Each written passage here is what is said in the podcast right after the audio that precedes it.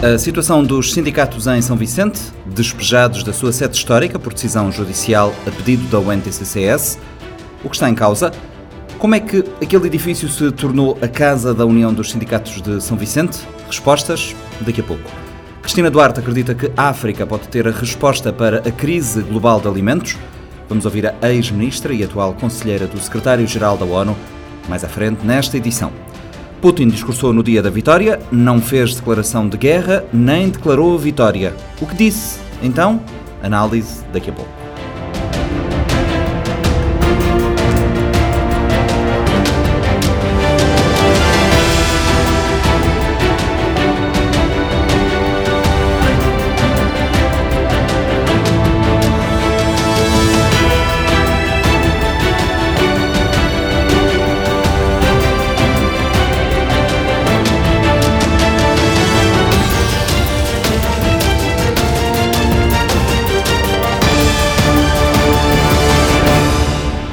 Seja bem-vindo ao Panorama 3.0. Mais de um mês após terem sido despejados da sua sede em São Vicente, os sindicatos da ilha continuam sem local de trabalho. Neste momento, a União de Sindicatos de São Vicente está a trabalhar no processo de reinstalação num espaço identificado na cidade, enquanto aguarda a decisão de dois recursos judiciais. Fredson Rocha.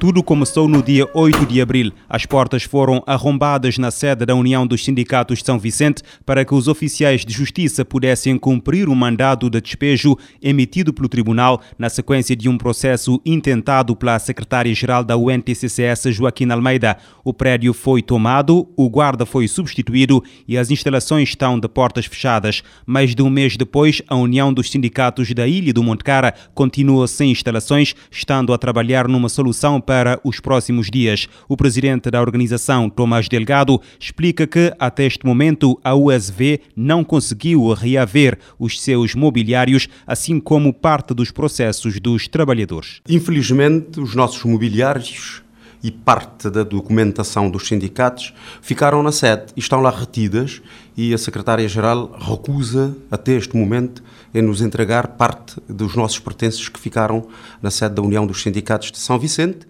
no dia do despejo, no dia do despejo da sede, a, a oficial de justiça que estava lá, a, a, digamos, a comandar a operação, pediu-nos que fizéssemos uma pausa para as pessoas irem almoçar e que voltaríamos lá às quatro horas para retirar a outra parte dos nossos pertences. Infelizmente, eh, depois das quatro ligamos para Joaquina, ela não atendeu o telefone e a partir daquele dia e deu uma desculpa qualquer, a pessoa que ligou, e a partir daquele dia nunca mais atendeu os nossos telefonemas. Nós fomos ao tribunal falar com o oficial de diligência, a dona Arlete, que intercedeu neste sentido, pedindo-nos para suspender e que retomaríamos às 16 horas. Infelizmente, aquela senhora oficial de justiça disse-me na cara que ela nunca tomou compromisso comigo. E ela falou, foi comigo. Portanto, essa é a situação que nós temos neste momento. Ainda sem um espaço de trabalho, os líderes sindicais estão a atender os trabalhadores na rua, nas próprias casas ou via telefone. O responsável explica que a situação está a prejudicar a atividade sindical. Não, repara que isso é, é, dá, dá, um prejuízo enorme aos nossos sindicatos, aos trabalhadores lá da União, porque uh, temos lá processos de trabalhadores, uh, assuntos que tínhamos agendados e programados para serem desenvolvidos, até atividades, as atividades do 1 de maio que nós tínhamos para serem desenvolvidas aqui em São Vicente ficaram suspensas, foram praticamente todas canceladas porque não, não temos meios e, e, não temos acesso aos processos dos trabalhadores que estão lá, que estão lá encerrados. Esperamos que eh, os prazos de alguns processos que têm prazos não, não, não expiram neste meio tempo e que nos seja devolvido o mais depressa possível, portanto, eh, principalmente os documentos que estão lá retidos. Neste momento uh, estão sem sede, como é que estão a elaborar? Tendo em conta que ainda estão a trabalhar no, no espaço não é, que já identificaram para a nova instalação? Nós estamos a trabalhar de casa, cada um assim a trabalhar da casa dele, a receber os trabalhadores na rua, ou os trabalhadores vão às nossas casas quando precisam de nós e por telefone. Infelizmente, uh, o mês de maio que é o mês de, digamos, o mês do trabalhador, eh, foi negro para os trabalhadores aqui aqui em São Vicente. A União dos Sindicatos de São Vicente entende que a secretária-geral da UNTCCS, central sindical da qual faz parte, tomou o prédio por perseguição e vingança, apesar dos sindicatos de São Vicente terem ocupado o edifício há mais de 40 anos antes da própria criação da União Nacional dos Trabalhadores de Cabo Verde. Nós sabemos que ela está a fazer isso por perseguição, por discordarmos da forma como ela lidera uh, a organização. Aliás, essa atitude dela é uma prova de quem é a pessoa e como lidera uma organização. Porque uma organização desta natureza uh, deve ser liderada por pessoas que têm bom senso e que têm noção do que é que seja uma organização dessas. E, pelos vistos, por, por, por, pelo menos por, aquilo que já é, é do domínio público, uh, essa senhora não, não, não, não está preparada para este cargo e, e, nós esperamos que os trabalhadores cabo-verdianos, do modo geral, não só de São Vicente, se organizem e, e, e exigem a demissão do cargo que esta senhora está a exercer neste momento, porque ela não tem, não tem condições morais para exercer este cargo, nem morais nem outras. Tomás Delgado deixa claro que os sindicatos da ilha não vão permitir que o prédio seja destinado para outros fins que não a reinstalação dos sindicatos filiados na UNTCCS que sempre ocuparam o espaço. Nós não temos ideia do que, que ela pretende, porque aquilo foi cedido para funcionar os sindicatos filiados na UNTCCS e os sindicatos filiados na UNTCCS estão fora do espaço, a lei é, é, é, é clara nesse, nesse, aspecto.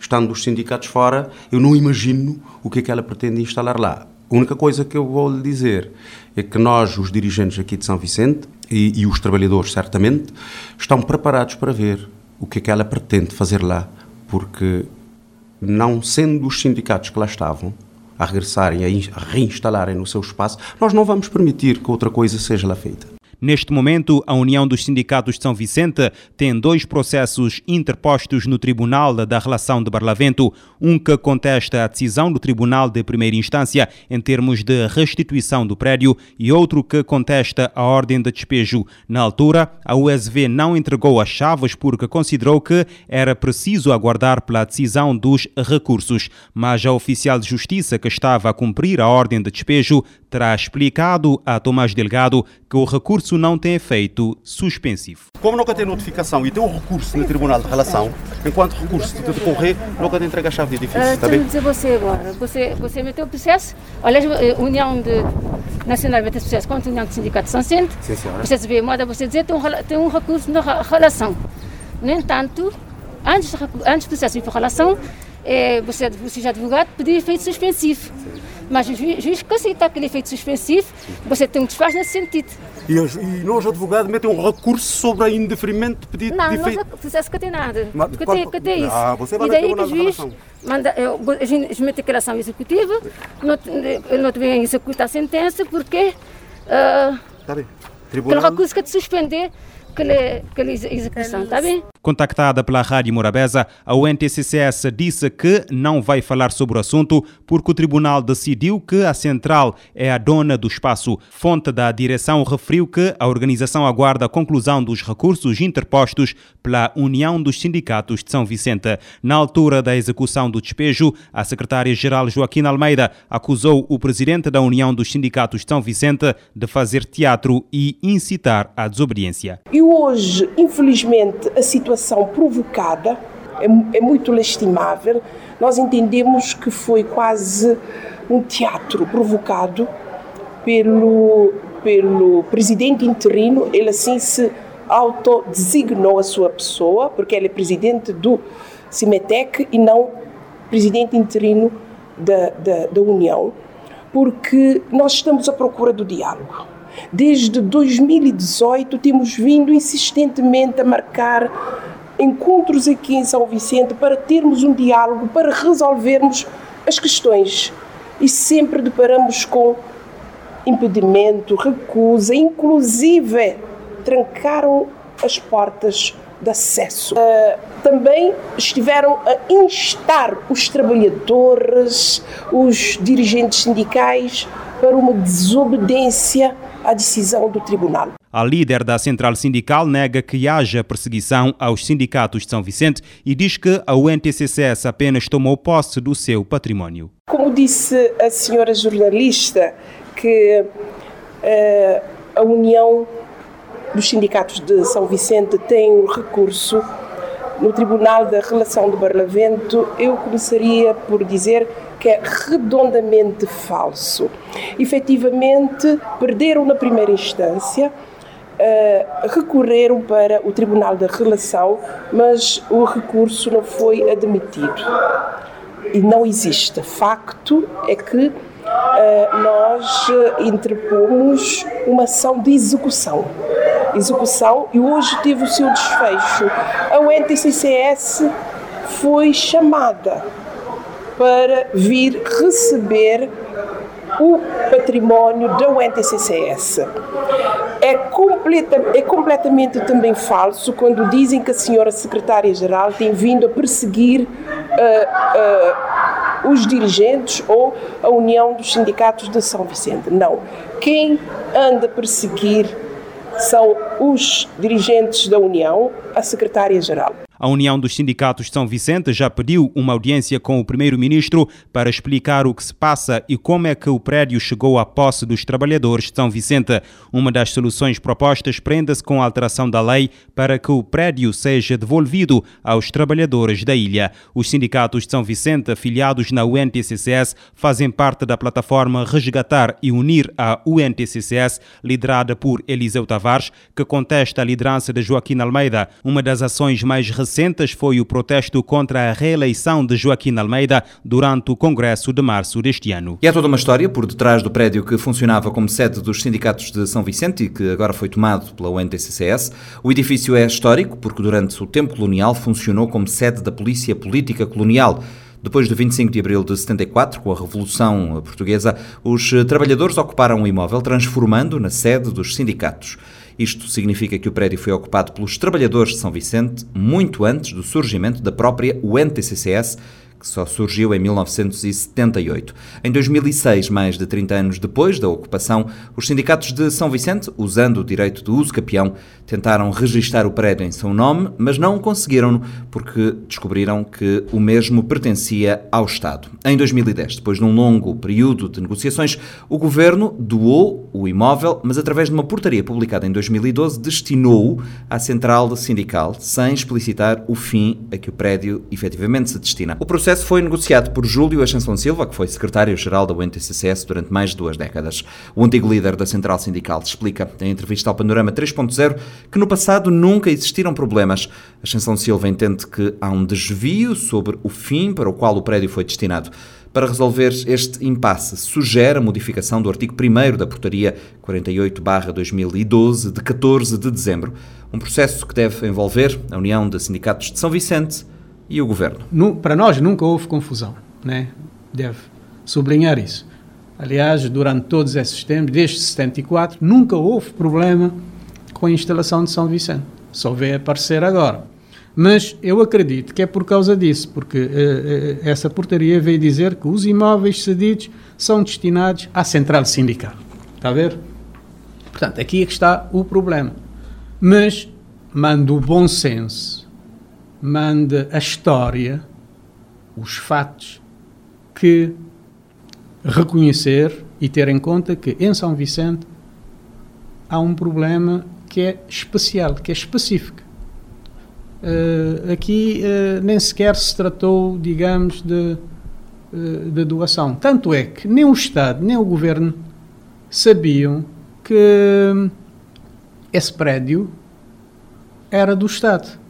Eles não sabiam. Uhum. Esse prédio não constava da lista da relação uh, uh, dos edifícios, né, uh, do património de Estado, etc. Não constava. portanto, São Vicente sempre foi um caso à parte, um caso especial. E, e, e, é uma surpresa grande ver toda essa uh, confusão. A atual secretária-geral então pegou aqui neste artigo para tomar posse do prédio, é Sim, isso? Sim, uh, claramente, até porque, uh, e passando ao segundo aspecto, que é a ação que ela meteu no, tribu no tribunal aqui em São Vicente, ela diz que a União, a razão fundamental, a razão principal eh, que ela, portanto, alega no tribunal é que a USV não vinha reconhecendo o direito de propriedade da UNTCCS sobre esse prédio. Só isso. A, UNTC, eh, a União dos Sindicatos de São Vicente não vinha reconhecendo ou não queria reconhecer o direito de propriedade. E depois, como tive acesso uh, ao processo e, e, sobretudo, à sentença, portanto, ela alega que, não, afirma que o prédio foi cedido à União pela UNTCCS. Eu acabei de dizer há bocado que a ocupação desse prédio, né, foi antecede an, an, exato, a criação, a criação da UNTCCS. Mas ela disse ao tribunal, e creio que o juiz levou isso em conta, que o prédio foi cedido uh, à União pela UNTCCS. Portanto, não corresponde à verdade nem a primeira afirmação, que a USV não reconhece o direito, porque foi a USV quem tratou de toda a burocracia, de toda a papelada aqui em São Vicente, e que registrou esse prédio em nome do NTCCS. Foi a própria União. E não foi a NTCCS que cedeu, porque já vimos que a ocupação uh, do prédio pelos trabalhadores antecede a própria criação do NTCCS. Portanto, uh, não é verdade nem que a União não reconhece, nem não é verdade que foi a Central que cedeu à União esse prédio. Uma outra questão tem a ver com a legitimidade da Secretária-Geral uh, em uh, fazer o, o que foi feito aqui em São Vicente. Tinha legitimidade para praticar esta ação? pois, esse é um problema que, inclusivamente, foi suscitado na, no tribunal, que é a questão da, da competência da própria Secretária-Geral do NCSS para tomar uma medida tão profunda, não é? tão fraturante eh, como essa. Uh, se formos ver nos estatutos, a Secretária-Geral não tem competência para isso, né? porque esta é uma medida grave, muito profunda, muito fraturante, uh, que só se deve tomar em, em último recurso.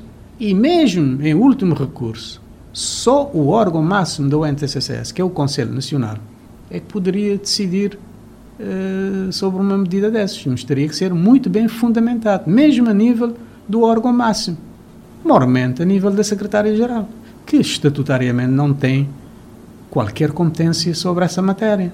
Essa não é uma medida de gestão corrente da Central. Foi uma ação pessoal? Não sei, ela, ela dirá, mas uh, o que eu digo é que ela não tem competência para tomar essa medida.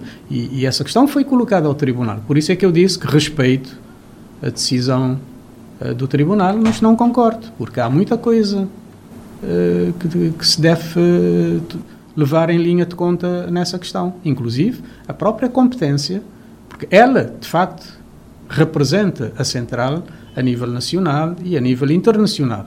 E o juiz faz referência a isso. De facto, representa, mas entre representar e ter competência para tomar uma medida dessa, creio que há uma distância muito grande. O facto é que agora o NTCCS não expulsou os sindicatos eh, e tomou posse uh, da sede, então, pelo que explicou, não foi um ato legítimo? Uh, não foi.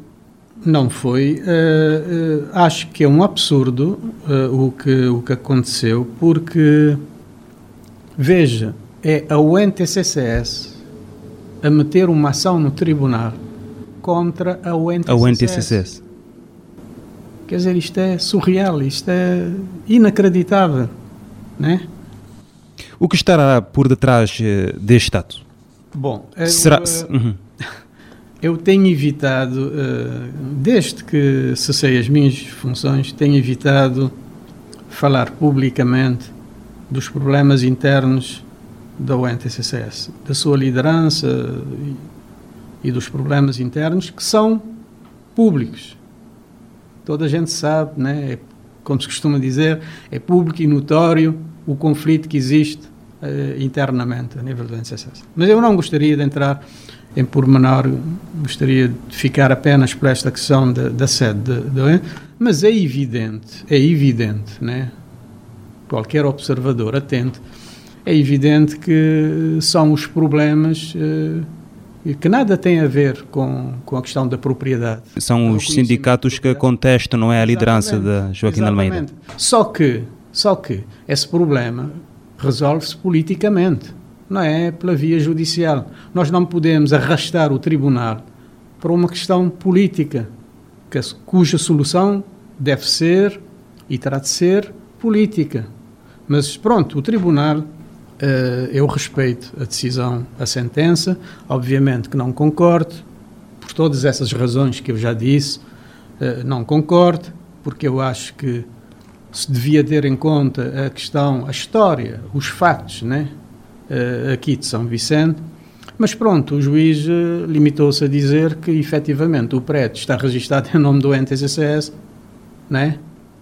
E, e nem sequer teve o cuidado de ver que a União é o NTCCS. São, exato, são filiados. A União é o NTCCS. Os sindicatos filiados pertencem ao NTCCS. Está nos estatutos. Isso é dos estatutos. Mas pronto, eu não vou discutir agora essa questão da coisa. Eu só digo que eu respeito a, a, sentença, não estou de acordo com essa sentença. Uh, e da forma como a sede foi tomada? Bom, isso é. Eu considerei na altura um, um ato bárbaro, né? Idiondo, pá. Uh, uh, quer dizer, não, não tenho ideia, durante todo o meu tempo, todo o meu percurso, de uma coisa idêntica, né?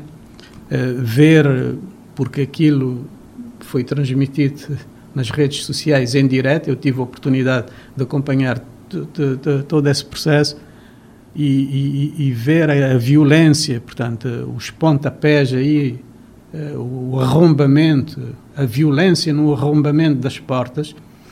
Uh, e eu disse na altura que eu considerava que tudo aquilo, aquela violência, os pontapés, etc., era como se tivessem sido contra os trabalhadores de São Vicente, contra os dirigentes, contra os sindicatos. Não era o muro, o edifício, mas era tudo aquilo que esse edifício representa. Já vi que considera aqui que houve um desvio no que concerne ao fim para o qual o prédio foi destinado. Uh, Pergunto-lhe como é que essa questão agora se resolve. Sim. Uh, para concluir, uh, aquilo que eu penso ainda sobre esse ato, né, bárbaro, como eu disse, eu diria. Foram arrombadas 10 portas? Sim. Eu diria, para resumir, que aquilo foi um ataque à história da UNTCCS. Portanto, eh, só para, para concluir essa parte. E eu acho que uh, já tive a oportunidade de, de me referir a isso, de escrever sobre isso.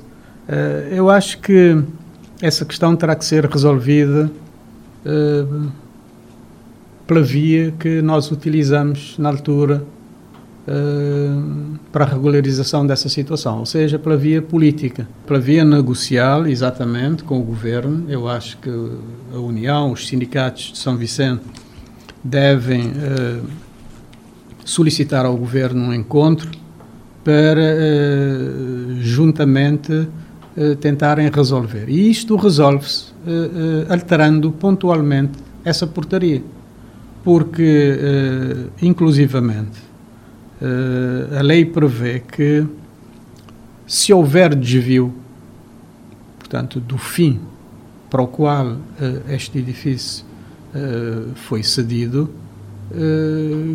que o edifício poderá reverter-se a favor do Estado, né? Portanto, nós consideramos que há aqui um desvio evidente, né? E, e portanto, o Estado deverá intervir. O Estado deverá intervir. Uh, obviamente que há a questão da, da sentença do tribunal, da decisão do tribunal, mas isso o tribunal fez com base nessa portaria. Portanto, aqui diz. Não levou em conta a história. Pois, aqui diz que uh, a cedência é feita para o NTCCS, né? que é aquela confusão inicial, né? Uh, não se especificou, não se explicitou bem o fim em relação a São Vicente. Eu estou a referir-me a São Vicente em particular, porque na praia não há esse problema. Uh, uh, o prédio da praia foi cedido para a instalação da sede da UNTCCS, como uh, a CCSL também tem a sua sede implantada aqui no platô. Portanto, eu estou a referir-me a São Vicente. São Vicente, aliás, a própria, o memorando de negociação que nós assinamos na praia, dá um tratamento especial a São Vicente, porque de facto é um caso especial. E, portanto, sendo um caso especial, eu acho que o governo e os sindicatos aqui em São Vicente devem, eh, através de diálogo, eh, resolver esse problema, alterando e explicitando né, eh, bem essa portaria. Basta dizer que essa instalação aqui em São Vicente, pela sua história, né, todo o percurso, pelo tempo né, que nós ocupamos aquilo, que de facto isto é, eu costumo dizer, e separar de facto, de facto, esse edifício é propriedade dos sindicatos e dos trabalhadores São aqui Vicente. em São Vicente.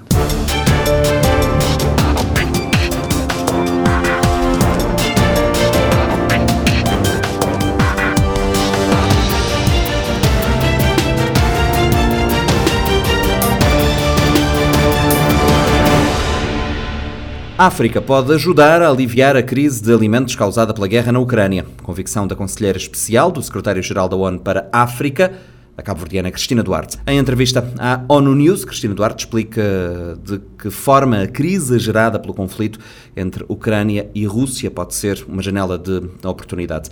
Cristina Duarte é anfitriã da série de diálogos sobre África 2022, que decorre até final deste mês. Deixa-me começar por eh, sublinhar a importância do tema da União Africana para 2022.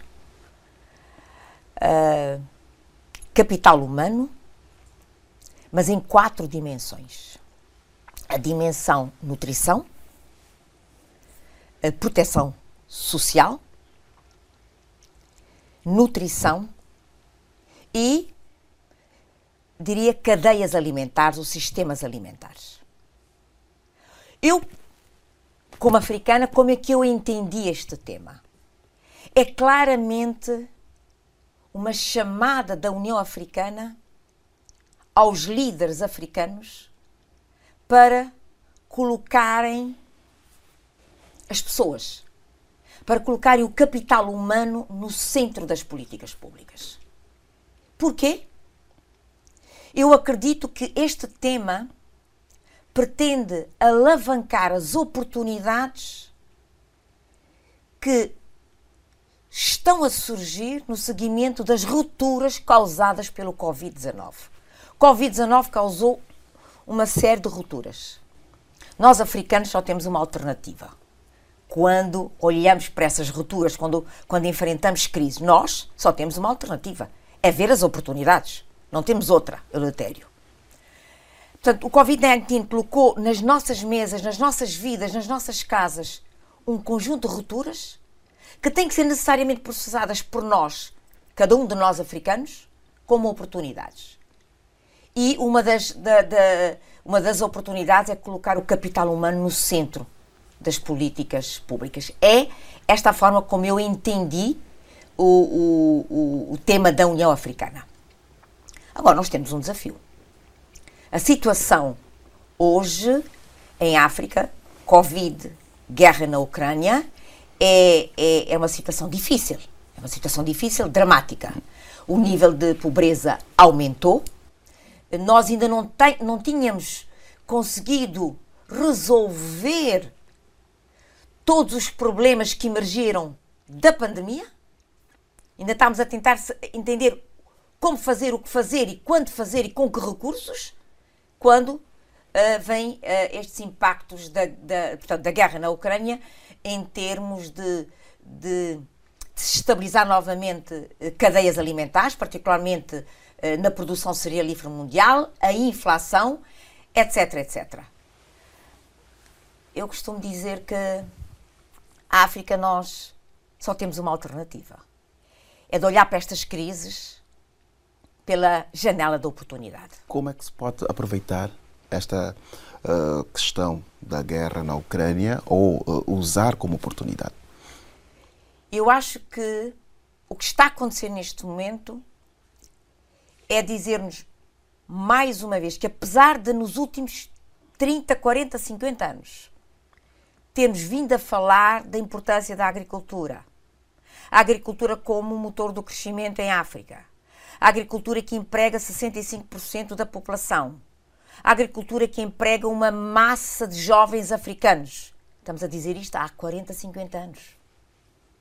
Mas a verdade é que nos últimos 30, 40 anos, de acordo com os dados do Banco Africano de Desenvolvimento, a produção global, Eutério, aumentou 145%.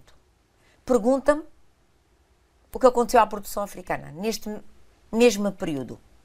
Diminuiu 10%. Então temos aqui uma contradição.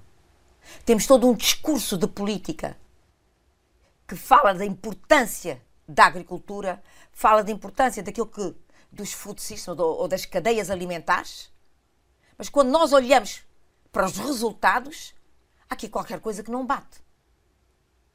Então, mais uma vez, esta crise deve permitir-nos fazer um reset do nosso mindset. E aí eu acredito que temos que apostar em três coisas. Primeiro, de uma vez por todas, resolver a questão fundiária em África. O acesso à terra. O acesso à terra por parte de quem produz. Segundo, a questão tecnológica. Eu vou dar um exemplo, se me permitires. Neste momento, o déficit em matéria cerealífera em África é de menos 320 bilhões de toneladas. Intervindo tão somente na produtividade, tão somente na produtividade, eu não estou a dizer cultivar mais.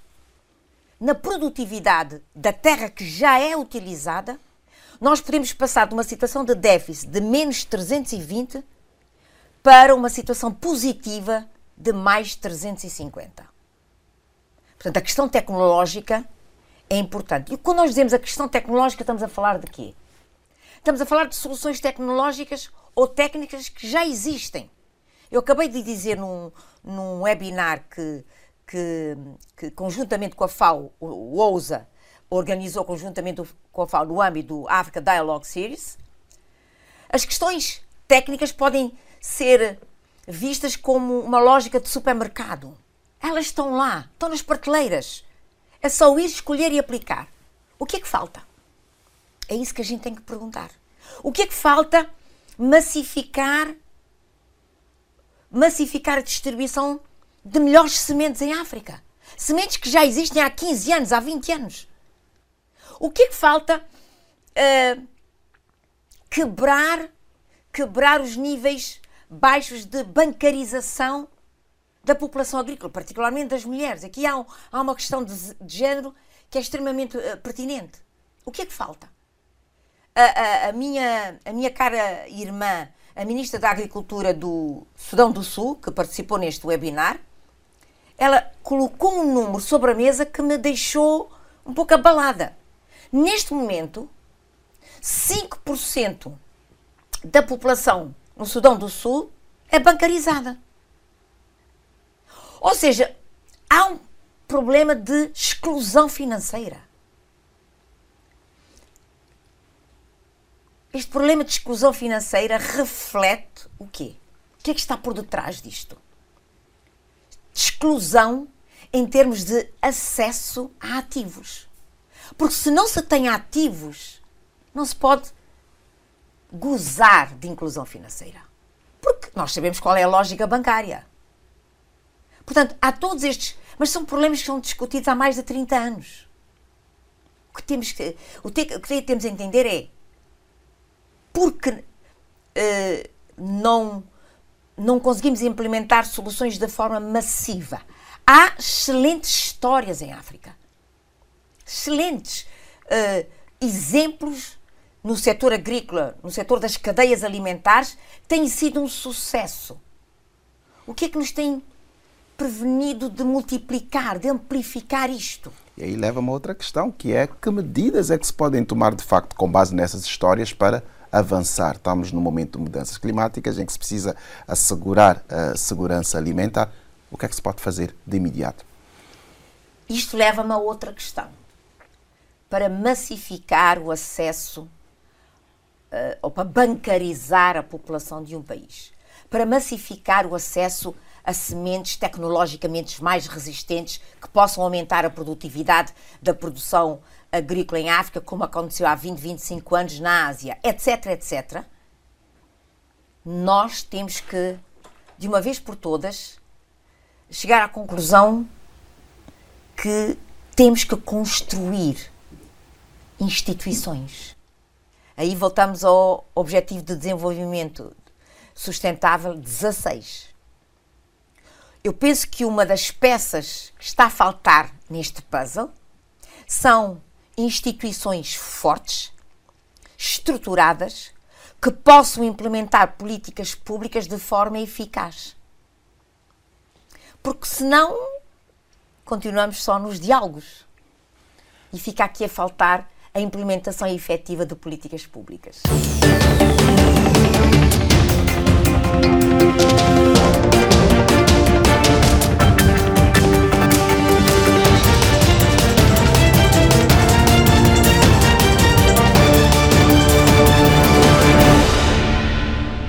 Na segunda-feira, no tradicional desfile do 9 de maio, o dia da vitória, Vladimir Putin sublinhou que é um dever do povo russo evitar que se repita o horror de uma guerra mundial. Na Praça Vermelha, em Moscou, perante milhares de soldados, o chefe de Estado russo afirmou que as tropas russas e as milícias de Donetsk e Lugansk lutam pela pátria. Putin ressalvou que o exército russo combate na Ucrânia para defender a pátria daquilo que chama de ameaça inaceitável do país vizinho apoiado pelo Ocidente. O discurso de Putin foi pautado pela ausência de declaração de guerra ou de vitória, como se especulava na imprensa internacional. Em entrevista à RFI, licenciada para a Rádio Morabeza, Sandra Dias Fernandes, especialista da Rússia ligada à Universidade do Minho, em Portugal, vê o discurso como um produto para consumo interno. O discurso do presidente Putin foi, no geral, menos preocupante relativamente àquilo que se esperava. Esperava-se que ele usasse o discurso para uma espécie de fuga para a frente nesta guerra que a Rússia lançou contra a Ucrânia a 24 de fevereiro. Foi um discurso relativamente curto e, ao que tudo indica, um discurso mais virado para dentro, mais para consumo interno, em que a tónica foi colocada em duas dimensões. A glorificação do passado soviético, da nação russa, do espírito nacional nacional e, ao mesmo tempo, uma vitimização. Ou seja, a Rússia foi obrigada a lançar-se nesta guerra para precisamente proteger os seus ideais contra uma Ucrânia que é uma Ucrânia que toma o lugar da Alemanha nazista. Esta realidade paralela, que já conhecemos, que faz parte da propaganda russa, em que a Rússia está a combater os neonazis ucranianos e está também, e isso foi dito pelo presidente Putin, a Rússia teve que antecipar um ataque que de qualquer forma viria de uma Ucrânia neonazi que se estaria a nuclearizar. Também aqui uma tónica sobre a russofobia, a Rússia vítima no palco internacional e obrigada a responder a estas agressões e faltas de reconhecimento. Mas esta ausência de novidade no discurso de Vladimir Putin depois de tanto se especular sobre aquilo que ele poderia dizer, é um bocado aquela noção de que a montanha para um rato é um pouco, é verdade. Mas ainda bem. O que ficou claro é que, tanto a palavra Donbass foi usada repetidas vezes, muitas vezes, claramente uma declaração segundo a qual o Donbass é russo. E eu penso que este discurso de Putin acaba por validar muito aquelas análises segundo as quais a ofensiva russa no Estado todo é cumprir os objetivos iniciais, nem os sucessos esperados pela ofensiva russa. E, portanto, este discurso muito virado para dentro para continuar a justificar os recursos bélicos utilizados na Ucrânia e também uma atenção dada que foi, aliás, algo que eu notei particularmente uma atenção dada às famílias que os soldados ou oficiais morreram, não é? Portanto, a perda infinita para todas as famílias. E foi anunciado pelo presidente Putin que as administrações russas iriam ajudar as famílias que uh, perderam os seus familiares. E reparem que isto é bastante interessante porque esta guerra legalmente não é uma guerra, aliás, há uma criminalização do termo guerra e é uma operação especial e sendo uma operação especial ao abrigo do aparato jurídico russo, não há lugar ao repatriamento de corpos nem indemnizações. Isto lembra muito aquilo que foi o Vietnã dos russos, o Afeganistão, foram 10 anos de guerra nos anos 80 e havia de facto aquele trauma eh, com a chamada carga 200, que era o nome que se dava aos aviões que repatriavam os corpos dos jovens soldados que morriam no Afeganistão. Portanto, isto não existe neste momento na Rússia, não é, não é uma guerra, não há mortos, não é, ou muito poucos. E no discurso haver esse reconhecimento, penso que está também a preparar a população russa para uma guerra que se avizinha longa, porque não foi uma guerra relâmpago, nem uma guerra em que a Rússia tenha conseguido alguma vitória uh, significativa. Se a palavra Donbass é mencionada imensas vezes pelo presidente russo, há duas palavras que estão ausentes deste discurso: a palavra vitória e a palavra Ucrânia. Porquê? Há uma leitura que nós podemos fazer deste lado, essa leitura precisamente dos resultados não terem sido aqueles que a Rússia esperava, é muito centrado para dentro, é muito centrado sobre o espírito nacional russo. Realmente, Putin podia ter apresentado a vitória que quisesse, não é? A máquina de propaganda está de tal forma gigantesca que eh, Putin poderia muito bem ter apresentado Mariupol, podia ter apresentado alguns flancos da guerra como um sucesso. Não fez. Portanto, daqui esperamos uh, outros desenvolvimentos. Seria expectável, por exemplo, que fosse, enfim, declarado algo mais contundente relativamente ao Donbass, porque não, não é, um referendo para a anexação, não é, para fazer parte da Rússia, como foi feito na Crimeia, e nada disto de facto surgiu. Surgiu mesmo a glorificação do esforço nacional eh, passado russo e do esforço nacional atual, e nesta espécie de regresso ao futuro, que é claramente um emaranhado de argumentos para fazer crer que a guerra que a Rússia está a combater em 2022 é comparável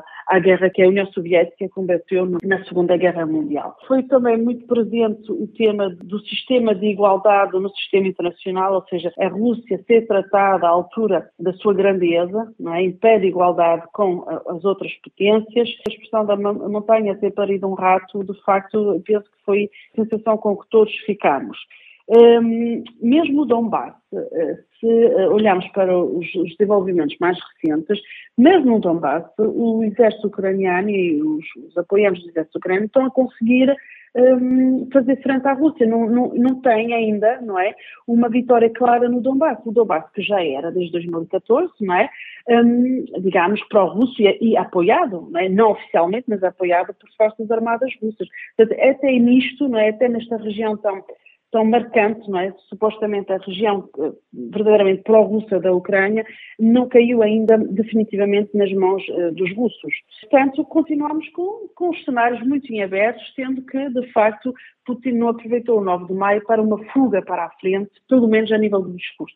O facto de Vladimir Putin pintar este conflito com esta maquilhagem toda, de alguma forma é para que os russos não percebam o que se está verdadeiramente a acontecer na Ucrânia?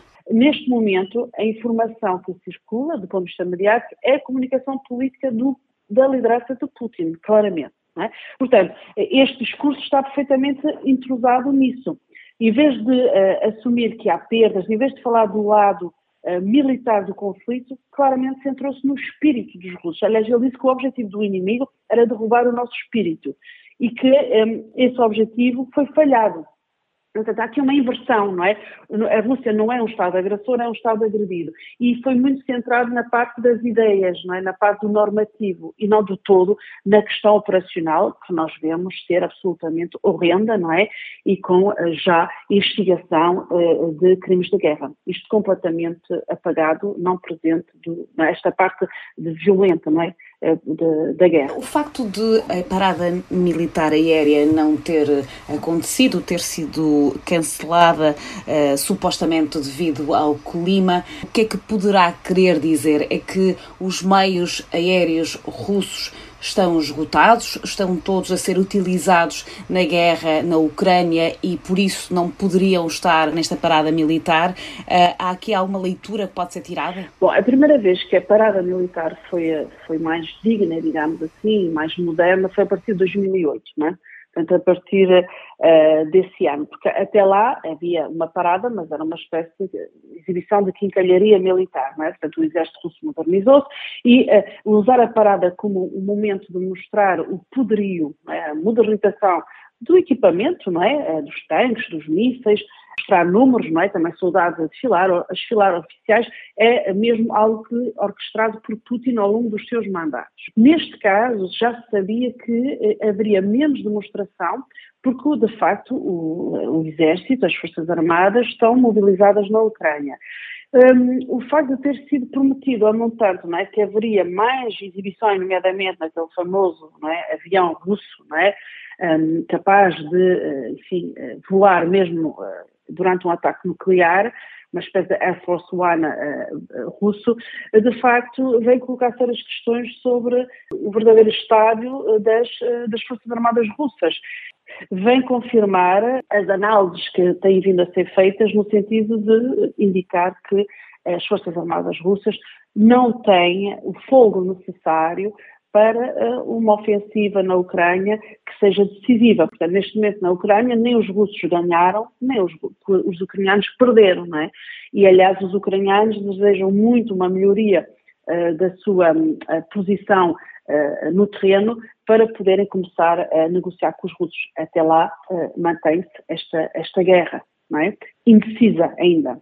Este discurso acontece também neste dia que é Dia da Europa de alguma forma, a Europa acabou por ser, a Europa enquanto a União uh, Europeia acabou por ser relançada uh, com este conflito. É, numa primeira leitura, é verdade que uh, um dos assuntos mais divisivos dos países membros da União Europeia, que é a Rússia, de repente passou a ser um assunto que cria muita união. Isso é verdade porque um, os Estados-membros, aliás, nós vemos nas políticas que estão agora a tentar ser delineadas para precisamente poder fazer face à Rússia, nomeadamente a política energética, a política da defesa, uh, são políticas que até então dificilmente eram comunitárias.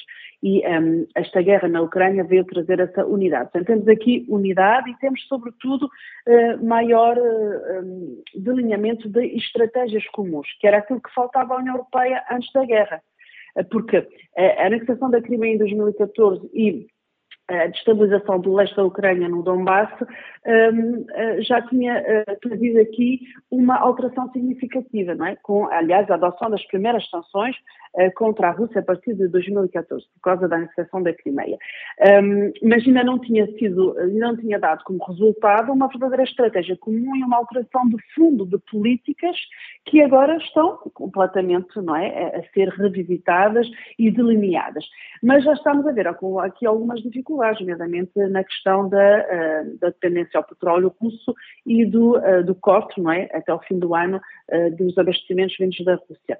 Portanto, uma unidade com certeza, temos um antes e temos um depois do dia 24 de fevereiro, mas estamos a observar até onde é que essa unidade vai em termos de políticas concretas que sejam verdadeiramente comuns a Estados-membros que não partilham exatamente os mesmos interesses, mas partilham com certeza de uma um, de um projeto que tem na sua base valores liberais. Ou seja, esta união aparente eh, formada a quente eh, no início da guerra pode, de alguma forma, vir a diluir-se no tempo com esta guerra longa que se avizinha? Pode, pode, é, não é, portanto, é difícil, nós vemos agora a dificuldade que existe na, na frente energética e é natural, nem todos os Estados-membros têm a mesma tendência e depois há custos económicos muito fortes para as economias europeias, estão a sair de uma pandemia e, portanto, uh, o, cimento político, e ele existe, não é, da condenação unânima da agressão da Ucrânia, uh, tem de dar lugar agora a políticas muito concretas e a negociação dessas políticas uh, vai evidenciar, obviamente, algumas fissuras ou maiores dificuldades na sua operacionalização.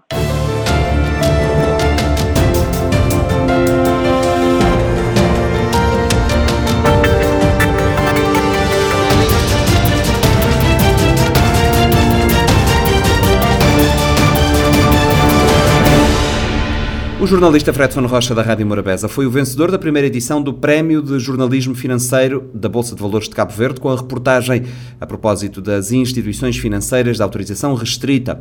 O trabalho aborda a questão da extinção dos bancos com autorização restrita em Cabo Verde apenas para clientes não residentes e eh, como esta medida aproxima Cabo Verde dos padrões internacionais em matéria de prevenção de evasão fiscal, combate ao fluxo financeiro ilícito e lavagem de capitais. A reportagem foi desenvolvida no âmbito do Programa Riqueza das Nações, iniciativa do desenvolvimento de desenvolvimento da capacidade dos média, implementada pela Fundação Thomson Reuters em parceria com o MISA Moçambique.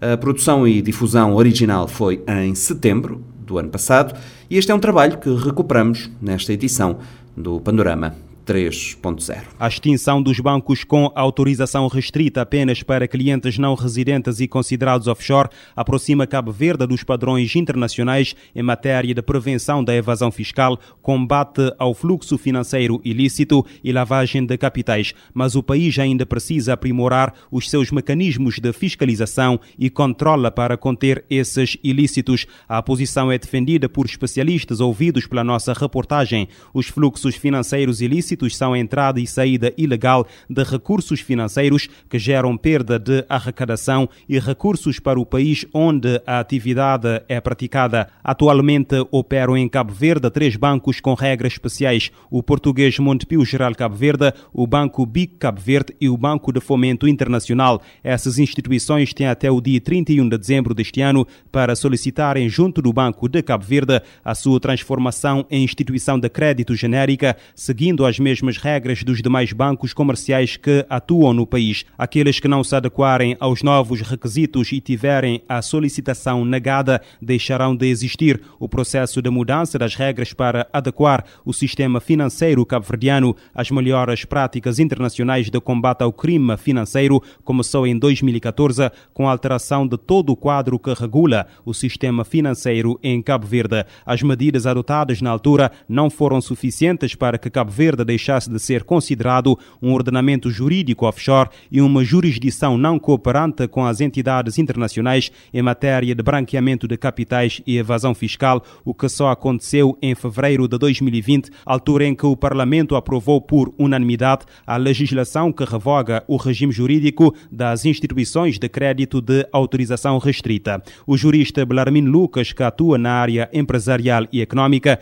defende que Cabo Verde deu um passo que era preciso preciso no sentido de eliminar riscos que ainda ameaçavam a imagem do país e integrar no esforço que está a ser feito a nível internacional no combate aos fluxos financeiros ilícitos. Isto tem impacto óbvio na imagem do país enquanto sistema financeiro credível, transparente, eh, cooperante com portanto, o sistema uh, internacional de, que visa prevenir portanto, a criminalidade transnacional, lavagem de capitais, evasão fiscal, etc., etc., e credibiliza, portanto, como potencial praça financeira. Esse é o ganho mais evidente e imediato para uh, o país. O especialista destaca, no entanto, que não se trata de um processo acabado, defende que o quadro legislativo é moderno e de nível internacional, mas aponta para insuficiências na supervisão e fiscalização que devem ser colmatadas paulatinamente. O nosso problema é sobretudo de ordem prática, de supervisão e de fiscalização, do que propriamente um problema uh, legislativo ou de organização institucional do sistema. O economista Paulino Dias realça a importância de Cabo Verde fugir à atratividade dos bancos offshore porque há consequências práticas no quadro das relações comerciais e económicas internacionais. Os Estados Unidos, por exemplo, lançaram recentemente uma legislação que cria uma série, que prevê uma série de penalidades a bancos com sede nos Estados Unidos ou com operações nos Estados Unidos que tenham tido transações com bancos eh, que, digamos, eh, que não respeitam os requisitos eh, ou a legislação ligada a branqueamento de capital, ou bancos sediados nos chamados paraísos fiscais. Qual é o risco? O risco é, por exemplo, os bancos nos Estados Unidos, com uma deterioração, digamos, da idoneidade do sistema financeiro cabo-verdiano e da percepção de risco, os bancos baseados nos Estados Unidos deixarem de serem bancos correspondentes dos bancos nacionais. O economista e professor universitário António Batista diz que a legislação nacional é moderna em relação à prevenção aos crimes de lavagem de capitais, mas entende que a sua adequação às regras internacionais pode sanar algumas brechas inerentes a um país em desenvolvimento. Ainda somos muito suscetíveis a atos ilícitos, ainda somos muito. Eh, precisamos melhorar o ambiente legal, as normas, regras de funcionamento do setor financeiro. É um setor muito importante para o país e acho que qualquer convergência às regras internacionais, isso é sempre muito bom.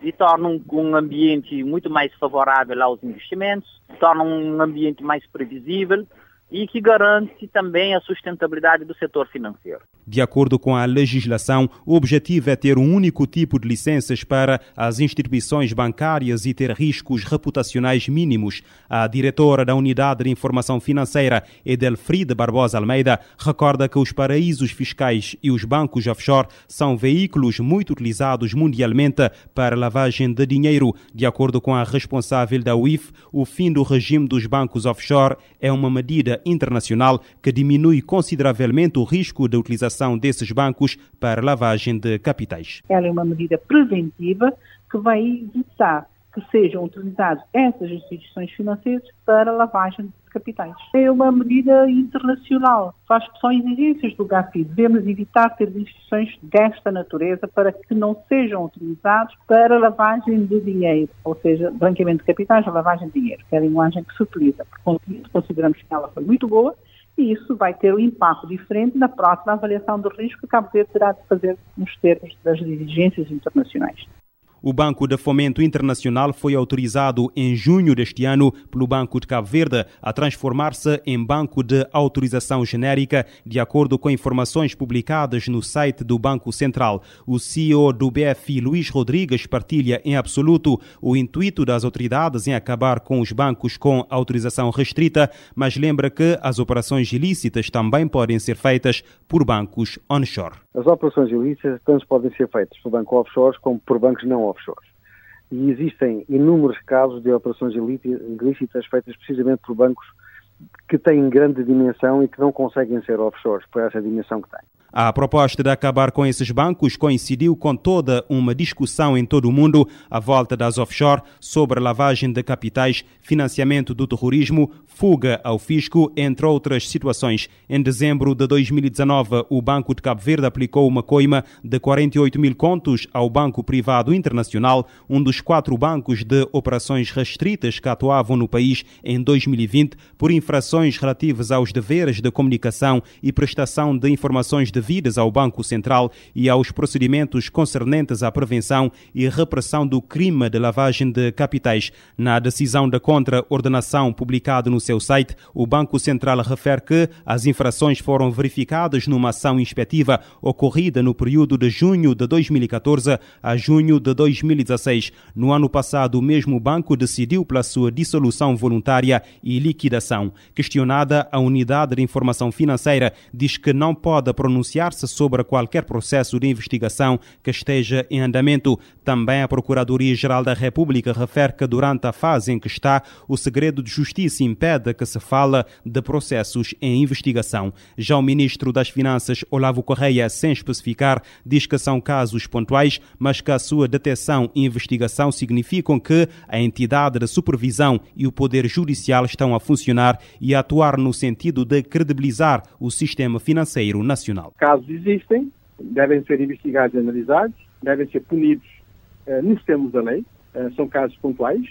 Uh, isso demonstra que as entidades e as autoridades estão a trabalhar, estão a cumprir o seu papel. Cabo Verde abriu o seu mercado para bancos com autorização restrita em 1988 em busca de investimentos para o país, mas Olavo Correia diz que os resultados ficaram aquém das expectativas. Estávamos a apontar para números de instituições na ordem de uma centena, não é? Uma centena de instituições. Digamos. Centenas de instituições eh, significaria eh, centenas de empregos, de postos de, postos eh, de negócios imobiliários, mas também de modernização, em termos de impacto sobre a modernização do sistema financeiro cabo-verdiano. Portanto, em termos de escala, não conseguimos atingir os objetivos que estavam uh, pré-definidos. O Banco BIC Cabo Verde disse na divulgação do seu resultado de 2020 que já solicitou a transformação da offshore num banco para clientes residentes no arquipélago. Também a administração do Grupo Português Montepio Geral anunciou no dia 20 deste mês a dissolução voluntária e liquidação da sua participada em Cabo Verde. Em comunicado enviado à Comissão do Mercado de Valores Mobiliários, o banco informa que a conclusão do processo está prevista para 30 de novembro. O Banco de Cabo Verde não quis gravar entrevista, mas por e-mail diz que somente uma das instituições de crédito de autorização restrita manifestou a vontade de proceder à transformação. Esta reportagem foi produzida pela Rádio Morabeza no âmbito do programa Riqueza das Nações, uma iniciativa de desenvolvimento de capacidade dos média implementado pela Fundação Thomson Reuters em parceria com a Misa Moçambique. Mais informações em www.wealthofnation.org. O conteúdo é da inteira responsabilidade do autor e da editora.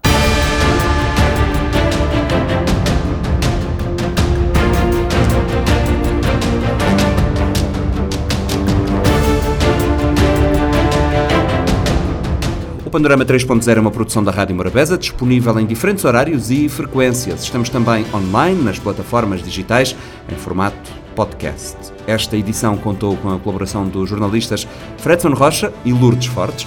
Eu sou o Nuno Andrade Ferreira. Até para a semana no Panorama 3.0, o seu programa semanal de grande informação.